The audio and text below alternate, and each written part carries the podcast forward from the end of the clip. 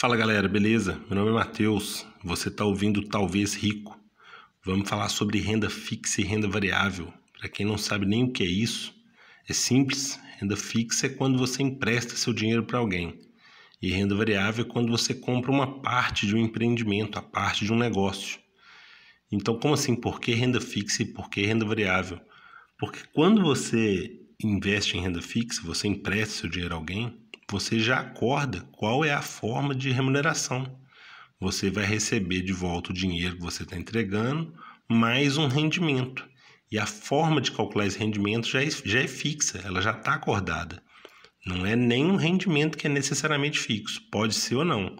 O que é fixo é a forma de calcular o rendimento. Inclusive, o, quando é o rendimento pré-fixado, que é a renda fixa pré-fixada, é um investimento que eu não vejo valor nenhum. É um investimento péssimo, ao meu ver, porque ele tem um, um ganho limitado com um risco ilimitado. Investimento em renda fixa ele deve ser necessariamente atrelado a algum índice de inflação, de correção, né, igual IPCA, Selic, tudo bem. Mas vamos, não vamos perder o foco antes da, antes da hora. Então, e por que renda variável?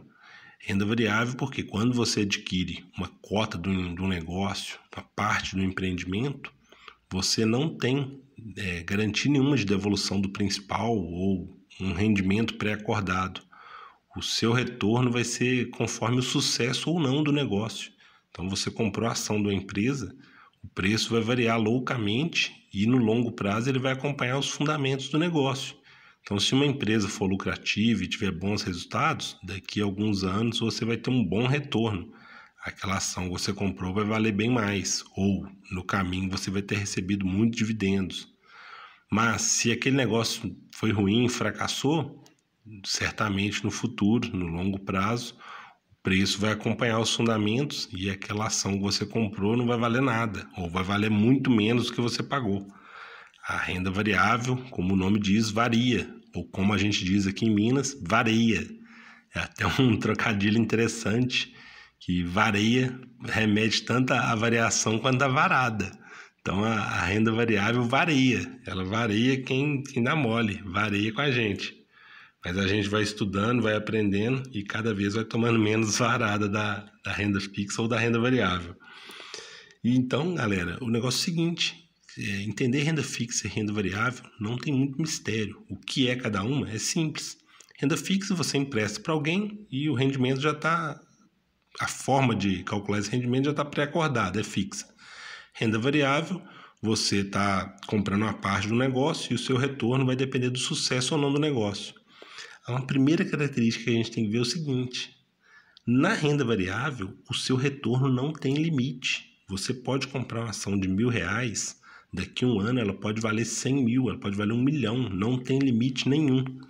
Mas o, na renda fixa não. Na renda fixa já está acordado que você vai receber aquilo.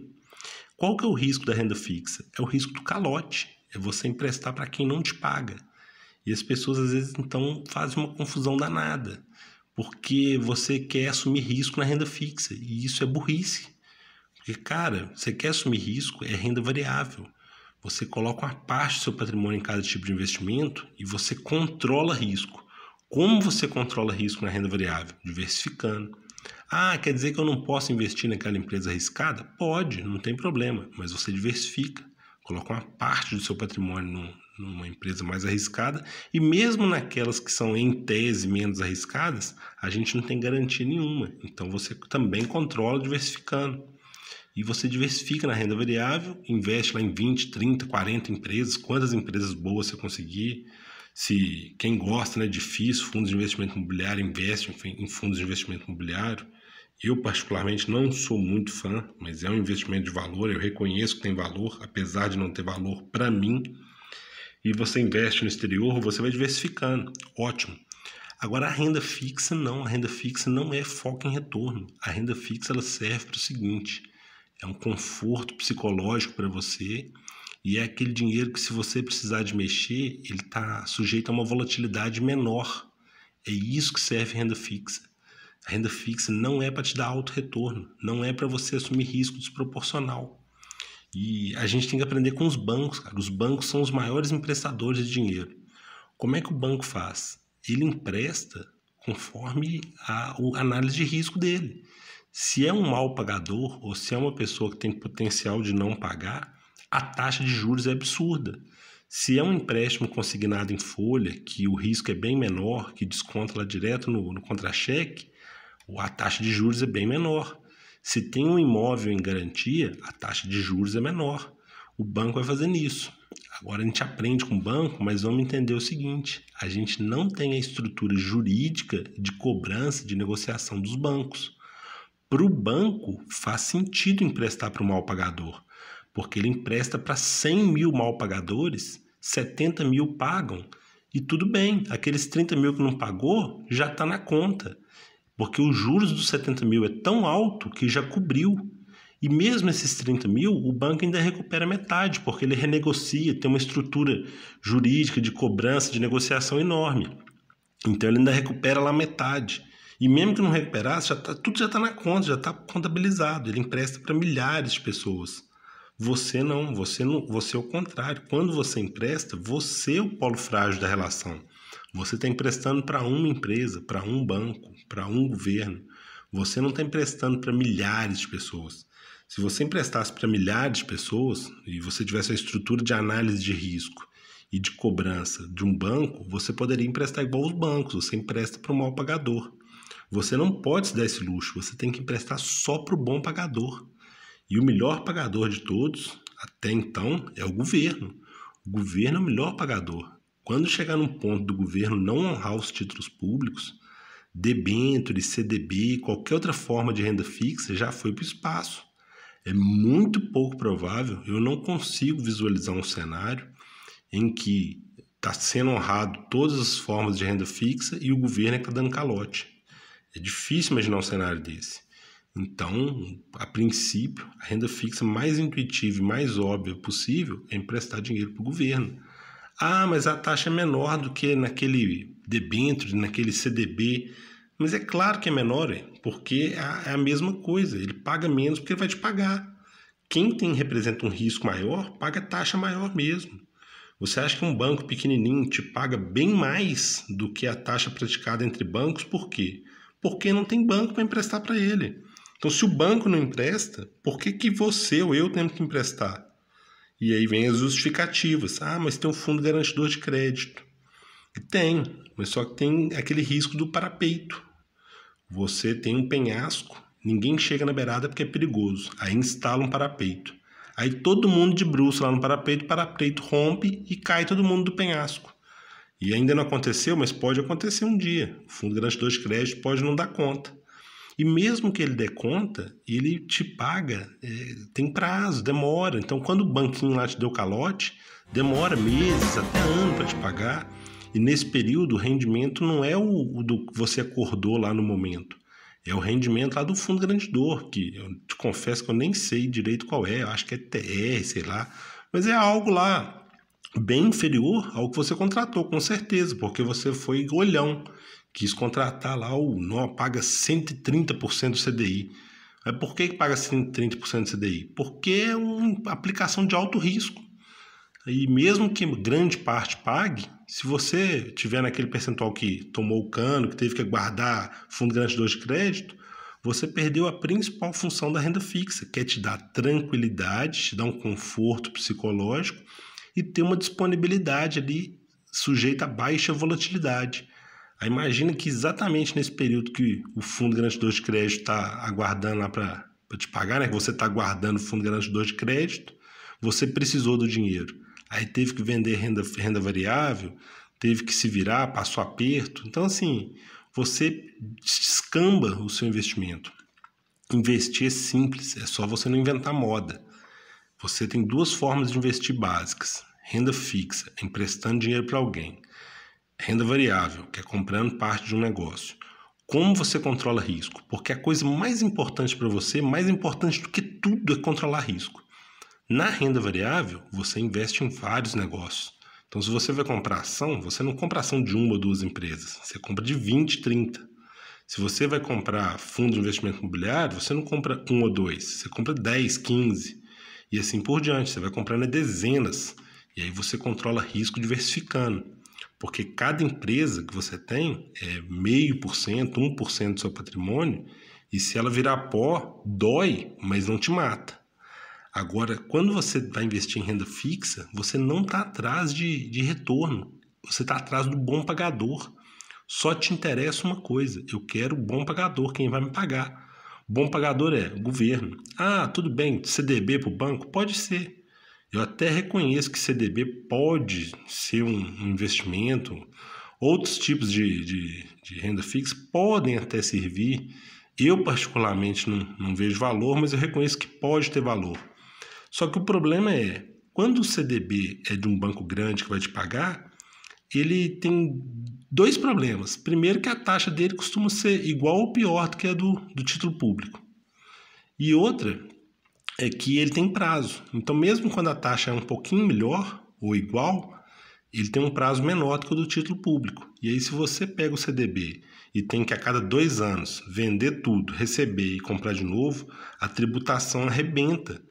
E aí você vai pagando tributo, toda aquela diferença de ganho que você tinha está indo embora. Então não adianta nada. Aí quando você encontra aquele CDB que paga uma beleza, uma maravilha, é o CDB exatamente do, da instituição bancária lá que não está conseguindo levantar crédito de outra forma. Ele paga muito exatamente porque é um negócio de risco maior. E aí você vai nessa ilusão de assumir risco em renda fixa. E isso assim, é uma coisa, coisa mais insana que existe para mim é assumir risco em renda fixa. Entende o seguinte, renda fixa é emprestar dinheiro. Empresta dinheiro é para bom pagador. Eu não sou banco. Banco empresta para mal pagador porque empresta para 100 mil mal pagadores. E aí os 70 mil que paga, tá ok. E eu não posso emprestar para mal pagador porque se eu der azar de ser aquele que realmente não vai pagar, ou que vai demorar a pagar, ou que eu vou ter que acionar fundo garantidor de crédito, ou qualquer coisa desse tipo, tirou minha tranquilidade. E a renda fixa ela só serve para dar tranquilidade o enriquecimento, o crescimento grande, eu estou me expondo a esse risco é com a renda variável. Então, tem aquela estratégia de Barbel do Taleb, eu gosto muito do Taleb, principalmente do a lógica do cisne negro. A estratégia dele, como ele aplica, talvez para a gente não é interessante, porque envolve opções, derivativos, coisas desse tipo. Mas a ideia, a gente olha para os gênios, não é para copiar o gênio, a gente extrai as ideias, a gente aprende e aplica para a nossa realidade. A ideia é espetacular, que a ideia é, é melhor eu investir dividido uma parte no investimento muito seguro, de baixo retorno, e uma parte no investimento arriscado, com potencial de alto retorno, do que investir tudo num potencial médio de, de retorno, mas com risco médio. Porque o risco médio, se ele acontecer, foi para o espaço. Então, se eu tenho 90% de chance de dar certo, 10% de errado, se der errado, lascou. Você não pode correr um, um risco de 10% de chance de dar errado. Agora, se está dividido uma parte lá num investimento de risco baixíssimo, que 99,9% de chance de dar certo, e uma parte num, que é arriscado, mas que o potencial de ganho é enorme, se tudo der errado, eu preservei uma boa parte do meu capital porque está investido num negócio muito seguro. E se por acaso der certo, o ganho é enorme, justificou o risco assumido. Então é, é uma lógica que faz sentido. A gente divide nosso investimento em uma parte em renda fixa, eu estou emprestando dinheiro. É muito bom investir em renda fixa porque eu tenho a, a baixa volatilidade, uma volatilidade menor do que a da renda variável, porque eu tenho uma tranquilidade financeira nos momentos de turbulência de mercado, porque eu posso ter objetivos com prazo, então é interessante ter uma parte do seu patrimônio em renda fixa. É fundamental ter uma parte do seu patrimônio em renda fixa, mas entendendo o que é renda fixa.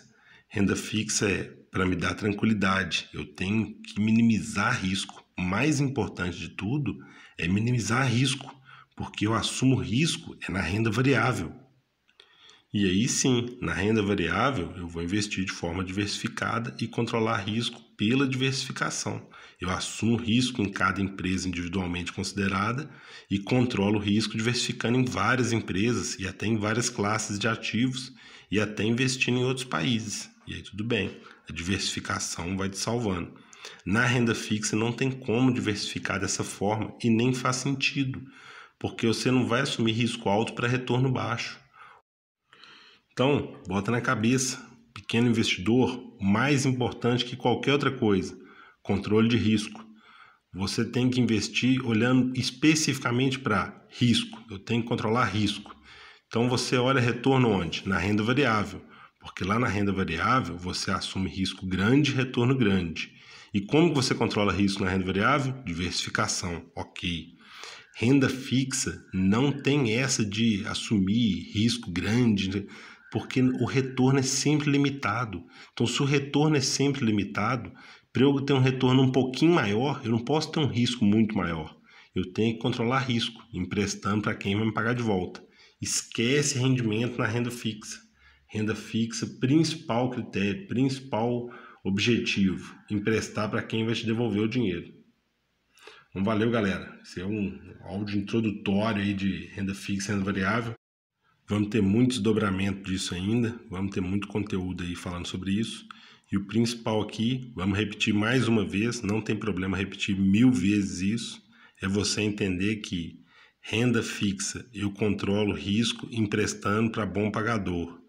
Renda variável eu controlo risco diversificando. E o mais importante para o investidor do que qualquer outra coisa é controle de risco. Risco tem que ser proporcional ao retorno. Não dá para assumir risco em renda fixa, porque em renda fixa o retorno é sempre limitado. Mesmo quando ele é um pouquinho maior do que o outro, ele é sempre limitado. Empresta para bom pagador na renda fixa e diversifica na renda variável. É meio caminho andado para investir do jeito certo, aí, do jeito tranquilo. Valeu, galera. Vamos tentar aí soltar os, os áudios, podcasts, pelo menos dois por semana. Um mais curtinho, de 10 minutos, e um mais longo, um pouquinho de 20 e em breve vão começar a soltar os podcasts aí em grupo, galera debatendo, que é mais interessante ainda.